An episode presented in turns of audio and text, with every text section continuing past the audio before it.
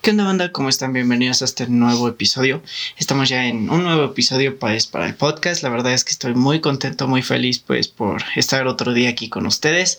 Eh, hay muchas como que me han llegado como que muchas eh, preguntas y, un montón de, de, cosas bien random que me han dicho acerca de por qué no he subido podcast, por qué tengo pues el canal tan olvidado. Bueno, es que pues ya ven que las fechas y toda la onda. Eh, sé que no es excusa, pero pues la neta ahorita sí, sí he estado como que saliendo un poco. Entonces pues eso me ha impedido eh, un poco la posibilidad de grabar, me ha impedido también un poco pues la posibilidad como que de, de conectar con algunas personas para poder traer nuevos episodios. Mm, pero bueno, dentro de esto ha habido como que un par de cositas nuevas y buenas. Dentro de eso pues eh, tenemos como que nuevo micrófono, también como que un nuevo... ¿cómo se podría decir? Tengo también como que una pequeña eh, manera de grabar el audio pues nueva, completamente diferente. Entonces espero que me esté escuchando pues bien y un poquito mejor. La verdad es que justamente ahorita desconozco bien cómo me está escuchando, pero... creo que creo que se va a escuchar bien. Entonces, pues la neta, espero que les guste mucho este pues este episodio, ya que pues es algo que ustedes me, han estado pidiendo bastante. Es un episodio el cual pues cuando comencé a hacerlo, muchos de ustedes me estuvieron como que diciendo el, comentario que les gustó mucho, ¿no? Entonces pues dije, ah, pues, ¿por qué no para cerrar el año volvemos a hacer este episodio que es respondiendo sus preguntas?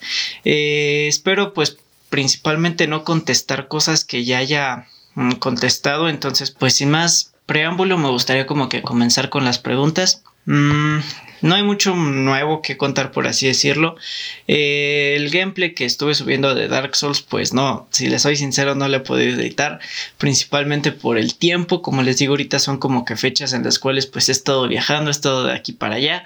Y pues la verdad, eso como que me ha impedido un poco la cuestión de, de, de poder este pues editar, de poder eh, grabar y toda la onda. Entonces, pues no se preocupe, no es algo que haya cancelado completamente, sino que sí lo voy a seguir subiendo. Entonces, también hubo otras personas que me preguntaron del bazar, de las botas. Entonces, son muchas preguntas que las cuales pues me gustaría poder contestar en este, en este episodio.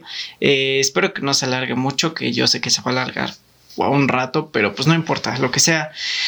Eh, lo, que, lo que sea que dure para que pueda contestar pues muchas de sus preguntas. Igual sé que a lo mejor algunas puede ser que las repita, pero como siempre les he comentado, eh, normalmente como que llegan nuevas personitas al canal, a, a mi a mi Insta y me siguen preguntando como que las mismas cosas. Entonces me gustaría pues como que responder un poquito más como que mm, superficialmente para que no nos alarguemos mucho con, pues, con la misma pregunta, ¿no? Entonces pues me gustaría comenzar con las preguntas. Y ustedes pues me estuvieron haciendo como que algunas preguntitas en privado y eso pues la neta se agradece bastante. Sí, ya que pues la, verdad es que creo que muchas de las preguntas... Mm, que no he podido responder así como que en público eh, son las que me mandan pues por privado. Entonces pues es otro tipo de, de de ahí de andar buscando y todo ese tipo de ondas, la verdad es que sí me llevo pues mi tiempecito, pero bueno, vamos a darle con la primerita que pues es la primera que encontré, que es como que mm, una pregunta muy común, a lo mejor muchas personas como que no les, no les nace mucho esto como que de, de la edición de video. Eh, porque personalmente a mí casi no me llama, o sea, me gusta hacerlo, pero personalmente como que casi no, ah, o sea, como que no, no, mm, tengo como que, buscar muchas cosas nuevas para que me siga eh, atrayendo esta onda de, de, la edición de videos. ¿A qué me refiero? Que por ejemplo, al principio aprendí como que editar eh, no sé, digamos, este, el color, aprendí a transiciones, aprendí este tipo de cosas y ya después me dejó como que de llamar la atención y ya no lo hacía con mucho gusto, que la verdad es que lo tenía que seguir haciendo, pues sí, pero este, poquito después también empecé a investigar cómo se editaba el audio y toda la onda y eso como que me ayudó bastante como que a volverme a, a, enamorar por así decirlo de la edición. Y dentro de todo esto una de las preguntas que ustedes me dicen es eh, ¿Qué crees que es lo más importante a la hora del etalonaje? Ok, el etalonaje para las personas que no saben es eh, a la hora de editar el, color del video. A la hora de... muchos también se podrían como que confundir un poco con la colorización, pero la colorización es un poco diferente al etalonaje, ya que la colorización ya es el estilo preestablecido, ya es el estilo que tú le quieres dar a tu video, eh, los colores y todo ese tipo de onda, y el etalonaje es la edición del color. Por ejemplo, a la hora de tú editar una fotografía, primero lo que tienes que hacer es corregir el contraste, la iluminación y todo ese tipo de ondas, ¿no? ¿Para qué? Para que posteriormente tú le puedas aplicar por así decirlo, el filtro que tú quieras y este poderle dar como que eh, tu estilo, por así decirlo. Pues más o menos pasa lo mismo con el video y la pregunta dice que qué es como que lo más importante a la hora del etalonaje. Bueno, para mí desde mi punto de vista porque me ha pasado bastante que, por ejemplo, grabo ahorita con Canon y lo que pasaba con la cámara anterior que yo tenía es que resaltaba mucho los rojos. Entonces a mí me gusta trabajar mis cinemáticas, mis, mis, cortometrajes, me gusta mucho trabajarlos con rojo. O sea, no tanto, pero sí me gusta que el rojo se vea un poquito más que los otros colores. Entonces, como Canon satura mucho el rojo, lo que pasaba es que a la hora de yo saturarlo muchísimo más, pues facciones como por ejemplo esta parte de la nariz, nuestros dedos y cositas así que se ven un poquito más rojas en nuestra cara, lo que hacía a la hora de yo poder saturar esa, eh, ese color hacía que se veía muchísimo en el video. Entonces tenía como que que complementarlo y si trataba un poquito como que de me costaba un poquito más trabajo. Entonces eh, lo que yo te puedo recomendar es que siempre trabajes con filtros logarítmicos. ¿qué quiere decir? filtros neutrales al 100% eh, la cámara por ejemplo eh, Canon, por ejemplo, Sony te puede manejar lo que son filtros neutrales, pero no es lo mismo un filtro neutral a un filtro logarítmico, ya que cada cámara trabaja con un perfil de color diferente. Por ejemplo, lo que me pasó con Mini con la D3300, eh, lo que pasó es que cuando yo grababa resaltaba un poquito más el amarillo y pues también quieras o no son colores que también pues tienen como que un poquito de... Mm, como que de mucha presencia a la hora de, de, salir en el video, tiene mucha presencia, entonces que lo sature más la cámara, pues sí, te causa un poquito de ruido, entonces yo creo que para mí lo más importante es trabajar con filtros logarítmicos, te va a ayudar bastante a la hora de talonar, ya que pues le puedes dar el filtro que tú quieras, le puedes meter la colorización que tú quieras, ojo, filtro y, o sea, de talonaje y colorización son básicamente lo mismo, solo que lo haces como que el etalonaje es un poquito más profesional, por así decirlo, y la colorización creo que lleva un poquito más enfocada a lo que tú, eh, a lo que tú quieres a la hora de, de, pues, de, editar el video, pues. Ojo, esto me lo han enseñado, pues, en, lo he aprendido un poquito últimamente en la escuela, entonces, pues, sí ha sido algo con lo que he trabajado últimamente, entonces te puedo decir que por lo menos a mí lo que más me ha servido es trabajar. Trabajo muchísimo más con mi cámara Sony, que es como que la que me da un filtro neutral más neutral, por así decirlo. o sea, mm, como que me brinda colores un poquito más pegados a la realidad que, por ejemplo, Canon y toda esa onda. O sea, no quiero decir que no te puedan eh, brindar filtros neutrales buenos, obviamente sí lo hacen, pero creo que sí varía bastante la manera en cómo lo hacen. Entonces, mi consejo trabaja con filtros logarítmicos, eh, trabaja con filtros neutrales al 100% y a la hora de talonar, yo creo que sí es necesario como que te eches un par de cursitos, un par de, mm, de tutoriales, porque sí es un tema bastante extenso, curvas de color, contrastes y toda esa onda, creo que sí es un tema un poco extenso, pero a mí personal, personalmente lo que me ayudó pues fue como que experimentar.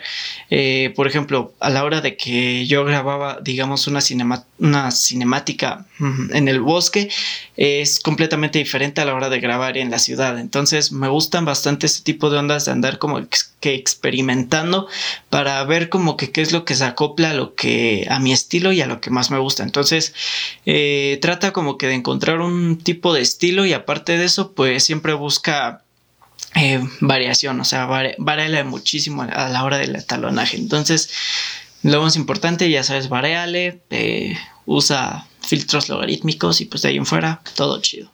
Vamos con la siguiente. Dice, hola bro, saludos. Me incliné mucho por el gaming este año. Quisiera saber qué prefieres, consola o PC. Hmm. Ok. Mm, creo que en este tema soy un poquito neutral porque mm, no soy mucho como de casarme con una marca. O sea, se escucha un poquito, un poquito extraño, pero tengo PlayStation 4. Entonces, eh, mi cámara, pues la que más utilizo es Sony, ¿no? Entonces dirás, no, pues tú estás casado con Sony, no, para nada.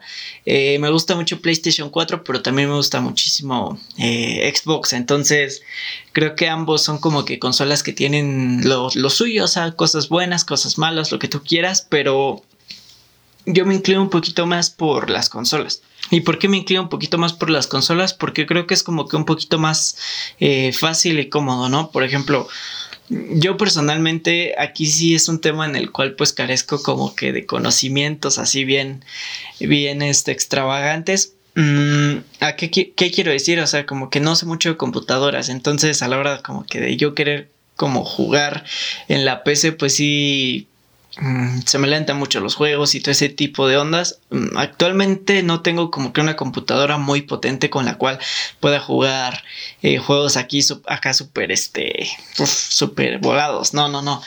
Eh, y lo que pasa es que sí llegué a jugar juegos en PC. Por ejemplo, teníamos una, una PC era, tenía Windows XP de hecho, y de hecho era muy interesante porque hace cuenta que yo podía descargar juegos y jugarlos ahí mismo y, y jugarlos de manera digital y no tener como, o sea, no, no requerir como tal el disco, se me hacía otra, otra cosa de otro mundo.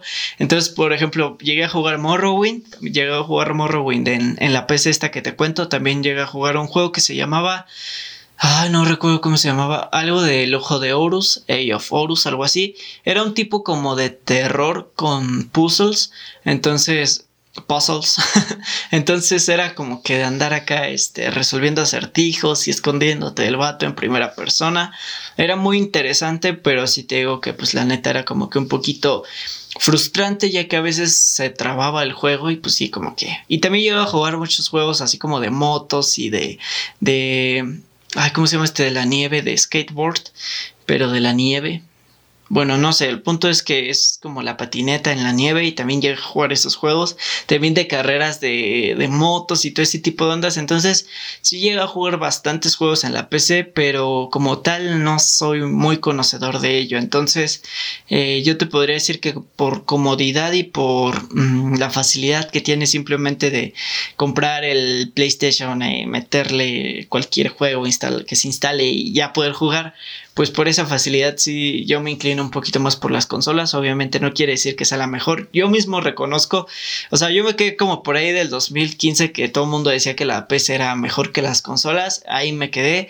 Eh, no dudo que actualmente siga siendo así, pero yo me inclino un poquito más por las consolas. Eh, tengo, como te digo, un PlayStation 4. También te... O sea, tengo también un PSP, entonces pues te podría decir que sí me gusta bastante. De hecho, también tengo un par de emuladores en mi celular. Entonces, eh, pues sí soy como que muy gamer, por así decirlo. En mi computadora sí no tengo juegos para que veas, pero sí, sí me gusta. O sea, la neta, eh, los videojuegos son otra onda para mí. Otra pregunta relacionada con los videojuegos. ¿Te gusta Metal Gear Solid? Mm, ok. Creo que la trama de Metal Gear Solid es un poquito extensa para mi gusto. O sea, no quiere decir que no, lo haya, no haya jugado ninguno y no, me, no los haya disfrutado. Por supuesto que sí. Eh, jugué los juegos para PlayStation 1. Eh, también jugué para PSP, para PlayStation 2. O sea, como que sí he seguido la franquicia. Pero en cuestión de historia, de seguirla al 100%, te puedo decir que sí me he quedado un poquito como que... Ah, y jugué el Metal Gear Solid 4, que ahí fue cuando perdí mi amor por la saga completamente, ya que pues te ponen, o sea, yo creo que no he sido el primero en decir que las cinemáticas de Metal Gear Solid 4 son eternas, o sea, ¿cuánto era? Creo que no, no recuerdo exactamente cuánto tiempo de cinemáticas había en... Pero creo que tiene un, un récord Guinness de que tenían la mayor el mayor número de minutos en una cinemática, entonces dentro de los videojuegos, entonces pues sí fue así como de no manches, o sea, se me hizo eterno el juego, la verdad, a pesar de que no dura mucho y que su gameplay es un poquito sencillo, se me hizo eterno, ahí perdí completamente mi amor por la franquicia, sin embargo sí jugué Ground Zeroes y el Phantom Pain, que fue el último, terminé el Phantom Pain, pero tampoco me gustó, o sea, no me gusta la onda de de reciclar jefes eh, porque, o sea, terminas como que la primera parte de la primera mitad del juego y después se reciclan un montón de jefes con una dificultad elevada. Entonces, pues eso ya no me gustó. La neta se ve que Kojima como que ya tenía muchísimas ganas de ya terminar la franquicia, de ya ya, o sea, yo incluso hasta te podría decir que ya no tenía como que el mismo gusto, la misma pasión de, de, de, de, hacer los juegos que los hacía, como los hacía anteriormente, ¿no? Entonces, por ejemplo, la diferencia del 3 al 4 es sumamente, o sea, es abismal porque en la 3 vemos tramas muy, eh, muy, muy impresionantes, incluso vemos a personajes y villanos muy bien, este, muy bien eh, establecidos y en Metal Gear Solid 4 pues ya vemos como que ah, este, este vato nomás está peleando por, por pelear y ya, ¿no? Entonces... Um, me gusta la verdad a la hora como que del gameplay y toda esa onda, pero ya meterme como que la historia creo que se contradice bastante, específicamente en los últimos juegos. Se contradice bastante ya que por ejemplo en algunas partes te dice, oye, este, la guerra es malísima y todo el plan, ah, pero mira, tiene una bonificación por haber matado a tal persona y haberle dado como que eh, un disparo bien certero en la cabeza. Entonces creo que se contradice bastante. Y, pero aún así me gusta, la verdad sí me gusta, pero creo que del 1 al 3, de ahí en fuera desconozco un poco los juegos. Eh, por ejemplo, creo que salieron dos para el PSP. Yo nada más jugué uno. Y qué más, qué más, qué más. Y de en cuestión de DLCs, creo que el. ¿Cómo se llama? Ground Zero sí se me hizo como que muy costoso en su tiempo para.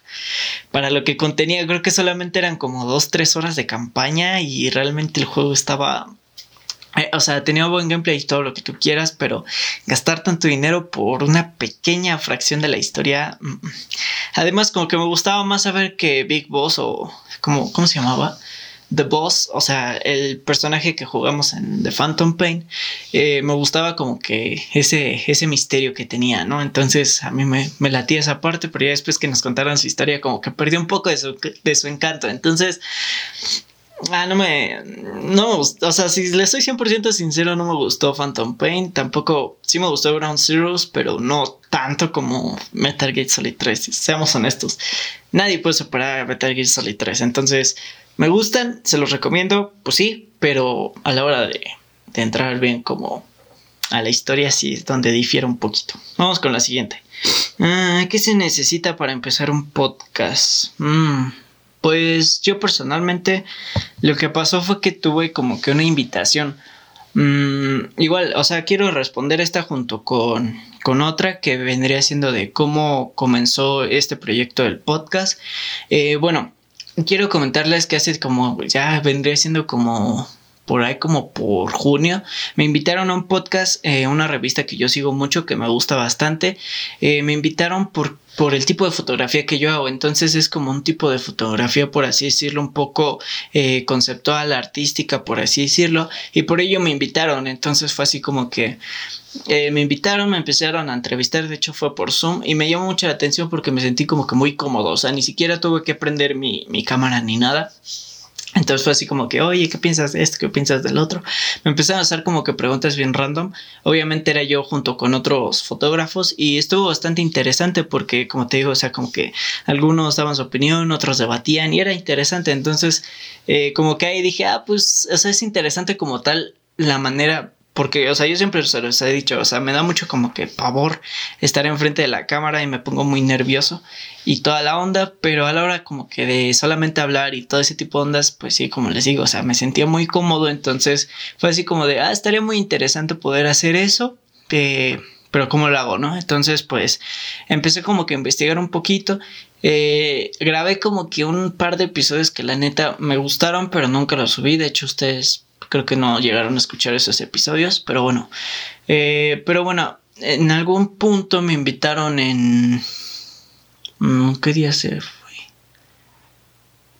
Bueno, en el mes de agosto, que fue pues justamente después de que salí en esta plataforma, eh, me llegó una invitación por parte de una eh, plataforma externa para poder yo grabar podcast y subirlos. Entonces fue así como de, ok, vamos a intentarlo. Eh, lo intenté, obviamente, pues los, los, primeros tres episodios como tal eh, no se estrenaron bien en Spotify, sino que ya después donde, pues gracias a esta plataforma, pues se pudieron estrenar. Y pues por ahí, de ahí poquito en poquito se empezaron a estrenar en otras plataformas. Y pues bueno, lo único que yo personalmente necesité fue como que un micrófono. De hecho, compré uno que es de solapa. Yo creo que en episodios anteriores man, me vieron con él. Es como que de este tamañito, bien chiquito. te lo pones aquí y lo direccionas hacia tu, hacia tu boca, hacia tu garganta para que se pueda escuchar bien. Y de ahí en fuera creo que fue todo lo que ocupé. Obviamente pues editor de audio, editor de video, eh, ya que pues también en algunas ocasiones también metí video y toda la onda. Entonces pues sí me gustó bastante el poder como que grabar el podcast y poder pues subirlo y que a ustedes también les gustara y toda la onda. Obviamente en YouTube pues no tengo como muchas visualizaciones, pero creo que mi punto fuerte es en las plataformas, ya que en Breaker, en Radio Public y, ese y Spotify tengo como que muchas eh, reproducciones, ni siquiera sé por qué, pero bueno, tengo muchas reproducciones ahí y se podría decir que ese es como que mi punto fuerte. Entonces, eh, creo que necesita solamente el micrófono. Creo que hay unas... Mm, he trabajado con otra plataforma que se llama Anchor, que esa plataforma, digamos que creas tu perfil y toda la onda, eh, grabas y después lo subes. Y me parece que también... Mm, no estoy muy seguro, pero creo que en Anchor se puede monetizar. En la plataforma donde yo estoy, que fue solamente por invitación, aquí sí monetizo, pero es muy poquito. Mm, ¿Qué más? Y solamente con eso, bueno, en mi caso yo ya decidí como que meter cámara también para que pueda como que también rescatar un poquito el video y el audio y juntarlos y este y que no se les haga tan aburrido. Entonces, pues sí, se podría decir que sí necesitas como que un poquito de, de presupuesto y también pues saber editar audio y video. Entonces, pues es lo que necesitas principalmente.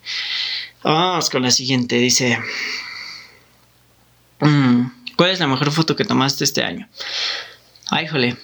Mm, creo que hubieron muchas fotos que me gustaron, que me gustó tomar, pero creo que las que más he disfrutado son como que este último mes, porque como que eh, les cuento, o sea, caí como que en un bloqueo creativo hace poquito, bueno, hace como un año, en el cual pues la neta no tenía ganas de hacer absolutamente nada, no tenía ganas de, hacer videos ni, ni, nada de nada, o sea, neta, el proyecto del podcast eh, fue así como que me cayó del cielo, por así decirlo, pero eh, como tal yo ya tenía muchas ganas de empezar a hacer videos para YouTube durante todo 2021, quería como que empezar a subir videos y órale, eh, pero pues lamentablemente como que les digo, justamente después como, ¿qué será? De noviembre del año pasado a como por julio, yo creo que todo ese, todo ese tiempo como que tuve mucho, mm, tuve ese pues bloqueo creativo, el cual pues la neta no estuvo nada chido.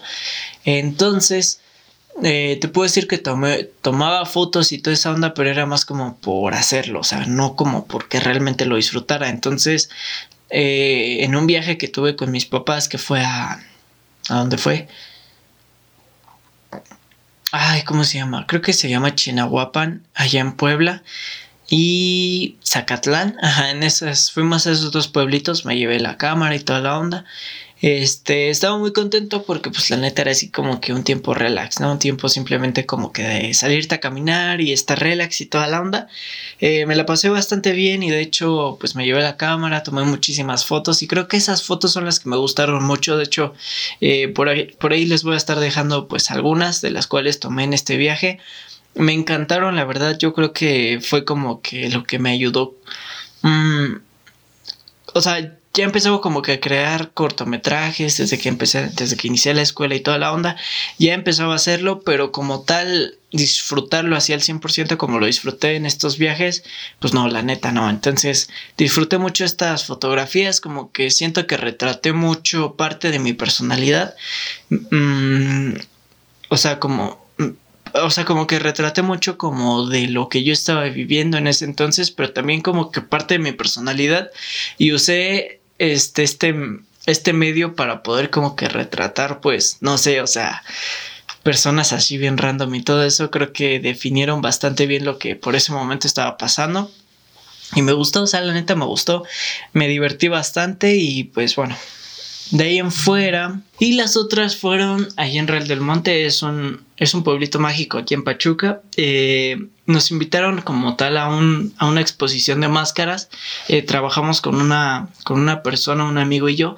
Eh, esta persona, pues digamos que nos contrató para tomar fotos a las máscaras, a las personas. era como que una pequeña ofrenda eh, del Día de Muertos de puras máscaras de luchadores. Entonces, pues fue como que también una exposición, tomamos fotos de esto y justamente estábamos ahí cuando pasó un carnaval. Entonces, eh, como les digo, fuimos en el Día de Muertos y pasamos justamente el...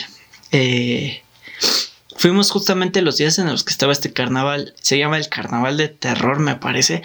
Y son un montón como que de cosas, de personas con máscaras, de personas como que eh, caracterizadas de algún muerto, de algún personaje pues de terror. Y estaba bien chido porque te veían con la cámara y te posaban y te hacían así como que gestos bien chidotes. Entonces eh, fui con varios amigos y creo que tomé fotos muy chidas desde mi punto de vista. me, gustó bastante, la verdad, me gustó bastante.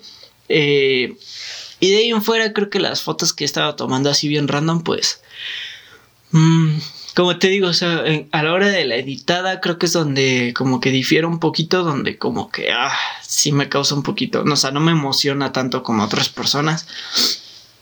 Entonces, probar nuevos estilos, probar como que nuevas maneras de hacer las cosas es como que lo que me atrapa otra vez, ¿sabes? Entonces, pues de ahí en fuera todo todo ha ido bien, creo que esas han sido mis fotos pues favoritas, obviamente también como que las que he planeado para el siguiente año, para el estreno de Battletoads 4, que es mi próxima exposición.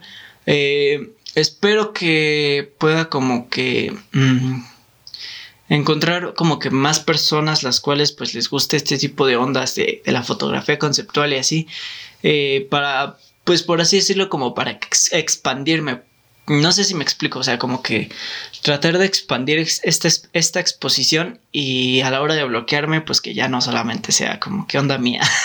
Entonces, me gustó bastante, me gustó muchísimo eh, eh, estas salidas que he tenido y pues creo que han sido las mejores fotos que, que, toma, que tomé este año, por lo menos. Ok, vámonos con la siguiente. Dice, ahora que jugaste Last of Us, ¿cuál es tu opinión?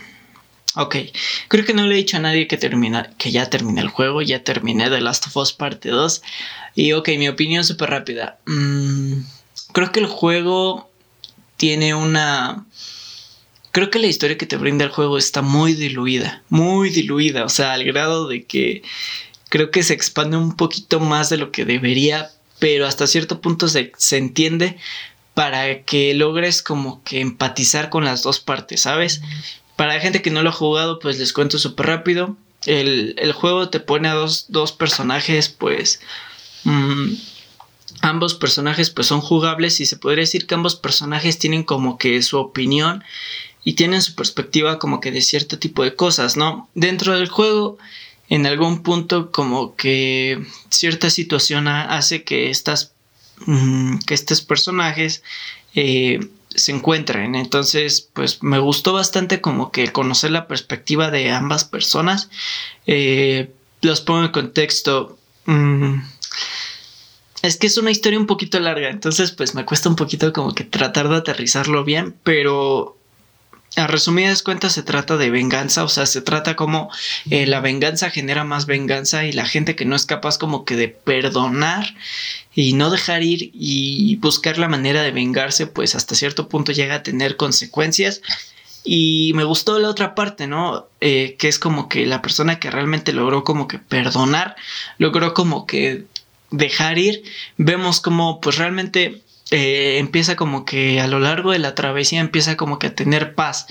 Y creo que es algo que me llamó mucho la atención porque vemos literalmente el contraste, ¿no? Vemos como por ejemplo eh, este personaje busca venganza, se venga, eh, a raíz de esto otro personaje busca venganza de este personaje y vemos como ambas van teniendo como que un declive y otro personaje va teniendo como que un tipo de redención, un tipo como que de paz. Entonces me gustó mucho el mensaje que te dicen de que la venganza genera más venganza, pero también si no eres capaz de dejar ir, eso también llega a tener sus consecuencias. Entonces me gustó mucho el juego. Creo que como te lo repito, mm, tiene una historia muy diluida.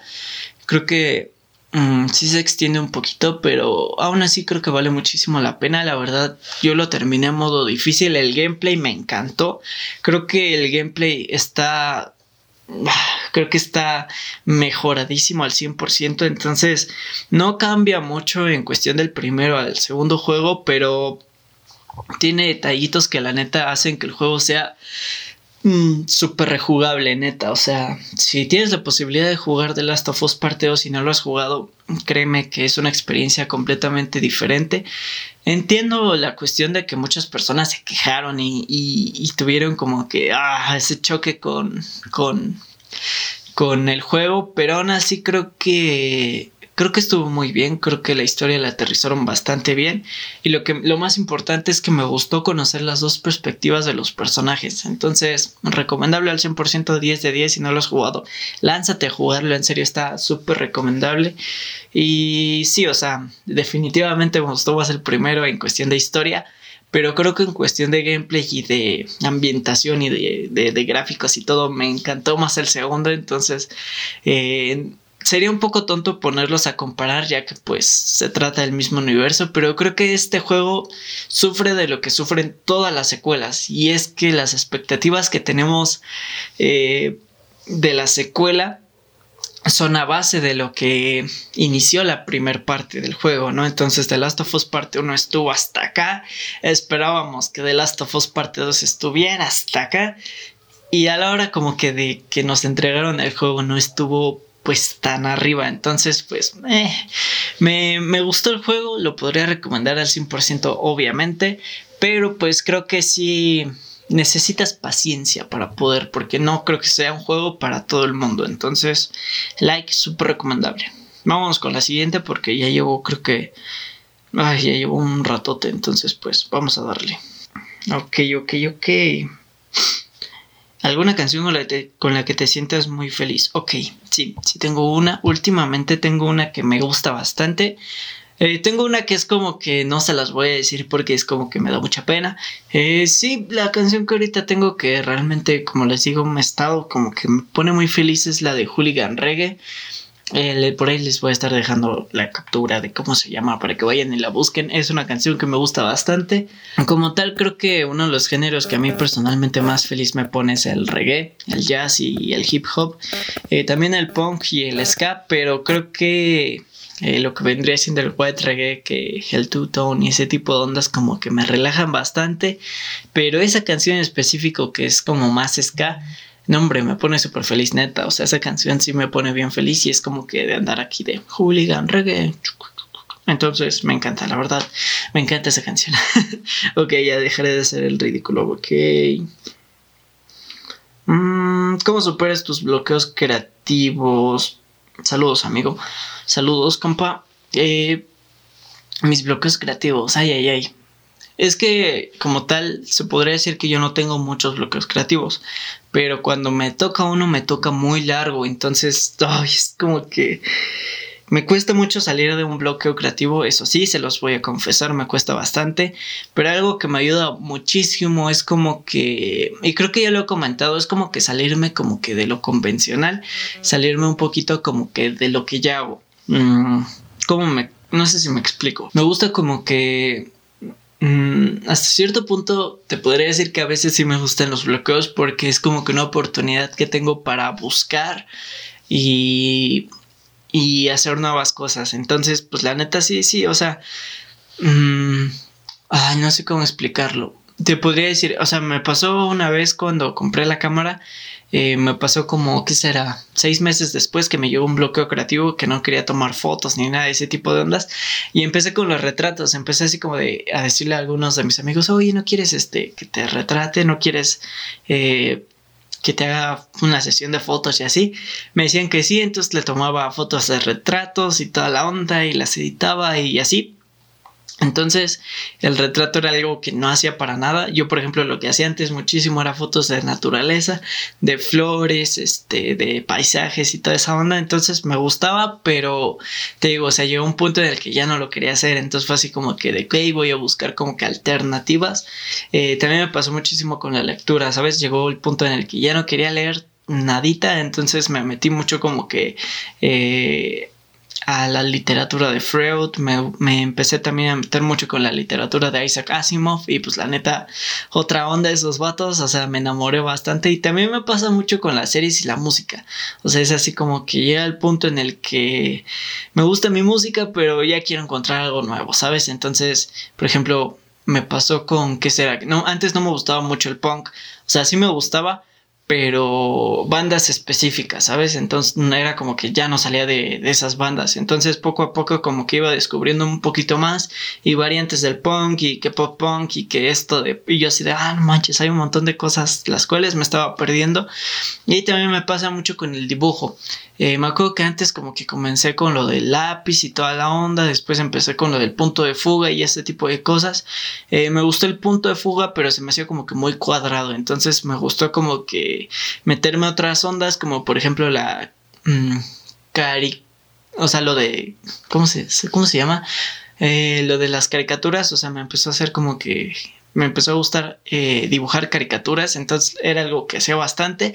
Y después me empecé a meter con el puntillismo, con el ashurado y ese tipo de ondas. Entonces, algo que me ayuda bastante, como te digo, es salirme como que de lo convencional. Entonces, si me gusta ver un tipo de serie, me gusta como que eh, si tengo un bloqueo creativo, me gusta como que darle la vuelta y ver otro tipo de serie que no tenga nada que ver con esta.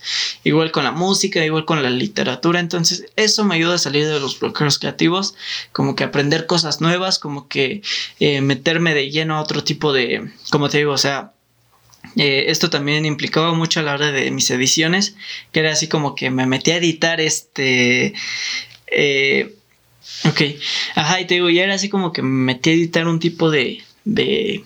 Mm, o sea, a la hora también como que de que te llega un bloqueo creativo también me afectaba a mí a la hora de editar videos. Entonces era así como que, no manches, ya no me gusta. Pero resulta que me metí a investigar y veía transiciones, veía edición de audio y toda esa onda. Y este como que me llamaba mucho la atención y me, me encantaba, la neta me encantaba mucho. Entonces pues vámonos con la siguiente porque ay, ya llevo mucho tiempo. Dice... Eh, tips para tener mejor alcance o subir de seguidores en Instagram. Ok.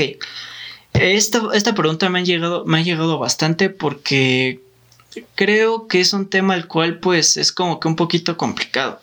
Además es muy ambiguo, ¿sabes? Porque yo los tips que les podría llegar a dar a ustedes a lo mejor no les sirven. La verdad es que en algún punto pues me, me llamó mucho la atención como que...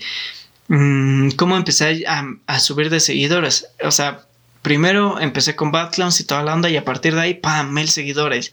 Y Batclowns 2 y 2000, 3000. O sea, empecé a subir gracias a mis exposiciones y gracias a que, pues, digamos que también empezaba a tener como que algunas colaboraciones con algunos, eh, con algunas empresas, con algunas marcas, con algunas personas y eso me ayudó a crecer. Pero necesariamente un método así específico no sabría decirte. Ahorita lo que te puedo decir que me ha ayudado como que a subir un poquito de seguidores han sido los reels porque digamos que subo un reel tiene mil y tantas vistas y este y aparte lo comparto en mis historias y ya tiene otras dos mil vistas y este y así o sea van teniendo como que muchas muchas vistas conforme eh, digamos, lo vas compartiendo, lo vas difundiendo y eso como que te ayuda bastante a que la gente vaya conociendo un poquito más de tu chamba y pues vayan y te sigan. Entonces yo creo que ahorita el mejor consejo que te puedo dar, porque ahorita todavía está muy potenciado, son los reels, ya que Instagram pues se quiere convertir pues literalmente en el nuevo TikTok, por lo que he estado leyendo. Entonces eh, lo que va a hacer la plataforma es que te va a distribuir para que otras personas te vean y se quedan más, se queden más tiempo en la plataforma. Entonces, pues, súper recomendable los reels. Es lo que yo he hecho últimamente. Obviamente no lo he hecho bastante, pero sí, sí lo he hecho y me, me, ha dado buenos resultados. No te puedo decir que resultados de millones de seguidores, porque pues la neta no. Y creo que TikTok también es una buena plataforma y también subo mis cosas, pero mmm, no tengo como que el alcance que esperaría que tuviera. Entonces, pues difiere un poquito con esa plataforma, pero me gusta y también reconozco que también digamos que hay muchas personas que han tenido mucho alcance gracias a gracias a, a estas, este, a esta plataforma. Entonces, pues lo recomiendo al 100%. Yo te podría recomendar Reels, eh, pequeñas cinemáticas de lo que estés haciendo, de lo que vayas a hacer. Y pues nada, vámonos con la siguiente. Eh, ¿Cómo preparas tus sesiones eh, para tu fotografía? Dice, ¿cómo preparas las sesiones para las fotografías de tus exposiciones. Ok. Mm, ¿Cómo las preparo? Ok, pues primero es fondo, trato como que de hacerlas como cierto tipo de fondos. Por ejemplo, ahorita, como pueden ver, tengo un fondo negro que la verdad está bien feo. este, normalmente lo hago en, en, este tipo de fondos, fondo negro fondos un poquito oscuros. También busco como que crear esquemas de iluminación un poquito contrastados para que se vea tanto bien el fondo como que se vea bien la persona, que las sombras no estén muy duras. Eh, con, esto me, con esto me refiero a que no me gusta que tenga como que tanta dramatización en las sombras, sino que me gusta que se vea el maquillaje. Eh, obviamente ya si busco otro tipo de ondas como que realmente se vea la dramatización. Eh, ahí sí pues busco sombras un poquito, luces un poquito más duras. Entonces lo que hago pues principalmente es, podría decir que es... Mm, Mm, como que buscar esquemas de iluminación un poco suaves, eh, fondos negros, el maquillaje y la caracterización pues va dependiendo de la temporada. Por ejemplo, esta temporada para Batcons 4 el, la exposición es fe y sentimientos. Entonces, por ejemplo, el, sentimiento del cual ya hice eh, se llama ira. Entonces tenía como que, crear pues caracterizaciones un poquito duras, un poquito que, que, me demostraran algo de ira. Entonces tenía que poner como que luces y, maquillajes eh, que resaltaran mucho las expresiones faciales. Entonces, pues la neta ahí sí tuve como que, que crear un par de eh, contrastes a la hora de, de meter esquemas de iluminación. Y aparte de todo, pues creo que te ayudan mucho los objetos externos, ¿no? Aparte la ropa y todo ese tipo de ondas. Entonces, así es como me preparo. También pues la cámara siempre trato de tenerla en un tripié eh, para poder como que tomar fotitos un poquito más, este, mm, ¿cómo se podría decir? Un poquito más eh, donde utilice menos ISO para que pueda editarlas un, un poco mejor. Eh, a la hora de editar en Photoshop eh, trato como que de darle un poquito de, de enfoque, un poquito como que de nitidez a la, al maquillaje, a la cara. También me gusta como que darle un poquito como que de punto de enfoque para que se vea más duro lo que lo que me guste, ¿no? Por ejemplo, que se vea mucho el maquillaje, que se vea, o sea, ese tipo de ondas. Y a la hora de meterlas a Lightroom, que es la primera edición que hago, pues meto contrastes, meto todo ese tipo de ondas eh, y le meto mis, mis presets, mis filtros. Entonces, pues de ahí en fuera creo que es como preparo una sesión. Obviamente, pues las modelos, los modelos que he tenido, pues han sido eh, algunos conocidos, algunos amigos míos. Entonces, pues solamente ha sido como que, oye, me ayudas eh, con mi exposición. Ya me dicen que sí, toda la onda. la que más creo que ha salido en mis exposiciones, que en total ha salido Mm, dos veces ha sido mi hermana, entonces pues que fue en Bad Clans 2 y 3 fue la que más salió y pues bueno, se podría decir que así es como preparo, obviamente eh, para fotografía conceptual, ¿qué es lo que yo hago? Artística conceptual es como que me baso en un poema, me baso en una canción. En este caso que nos dieron sentimientos, pues trato como que de buscar muchísimas cosas en base a ese sentimiento y a, partir de ahí, pues aterrizarlo, ¿sabes? Mm, me gusta mucho también como que tomar inspiración de otros fotógrafos de la revista esta que les digo que sigo bastante, también me gusta mucho tomar inspiraciones de ahí, pues de ahí en fuera todo, todo relax, de ahí en fuera creo que es lo que hago, obviamente pues ya si quieres como que aprender cositas más específicas, pues sí requiere como que te metas un poquito más a, a estudiar y todo ese tipo de ondas, pero sí es como que más o menos así me preparo. Materia favorita de tu carrera. Mm. La materia favorita de mi carrera creo que actualmente es la de lenguaje cinematográfico. Eh, digamos que te enseñan como que a, leer la escena de una foto, de la escena de una película, no solamente que sea como que la, la toma, sino que también el posicionamiento de la cámara, los ángulos, eh, los objetos que hay, eh, la composición fotográfica que es muy importante, también el color, eh, también el etalonaje, hasta los ruidos y toda esa onda. O sea, creo que el lenguaje cinematográfico es un, es un tema muy extenso, pero créeme que es un tema que me encanta, es un tema súper, súper especial. Créeme que cuando empiezas como que a aprender esto del lenguaje cinematográfico, no vuelves a ver las películas de la misma manera, ¿sabes? Ya es como que las empiezas a analizar y toda la onda. Y dentro de esto me gustaría responder una de las preguntas que también me hacen, que quién creo yo que es uno de los eh, mejores directores que hay o ha habido. Eh, personalmente creo que uno de los mejores que, que, hay actualmente es Tarantino. Él usa muchísimo la composición, usa muchísimo el lenguaje cinematográfico para brindarle al espectador un mensaje completamente externo a lo que se está contando. Entonces, este, lo que hace Tarantino es que digamos que mm, retaca una mesa con muchos objetos para dar la sensación como que de, de, ay, de, de, de mm, no sé, o sea, como dar la sensación de que la persona está como que eh, comprimida, de que ya está ganando y puede cambiar la toma y puede pasar completamente diferente, ¿no? O sea, me estoy pasando en la película de Bastardos sin Gloria y que tiene una de estas escenas que les estoy cantando, entonces, que les estoy contando, perdón. Eh, me encanta, la verdad, me encanta el lenguaje cinematográfico y que ha habido, creo que uno de los maestros de la composición eh, cinematográfica es Kubrick, era Kubrick, Stanley Kubrick, eh, su película de Full Metal Jacket, La Naranja Mecánica, este, El Resplandor.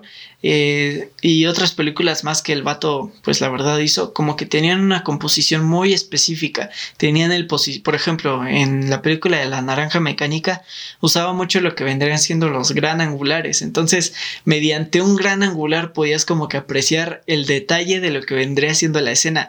Y me gustó muchísimo porque es muy rara la vez en las que un gran angular te dé la, la sensación de de miedo, de, de, ¿cómo se podría decir?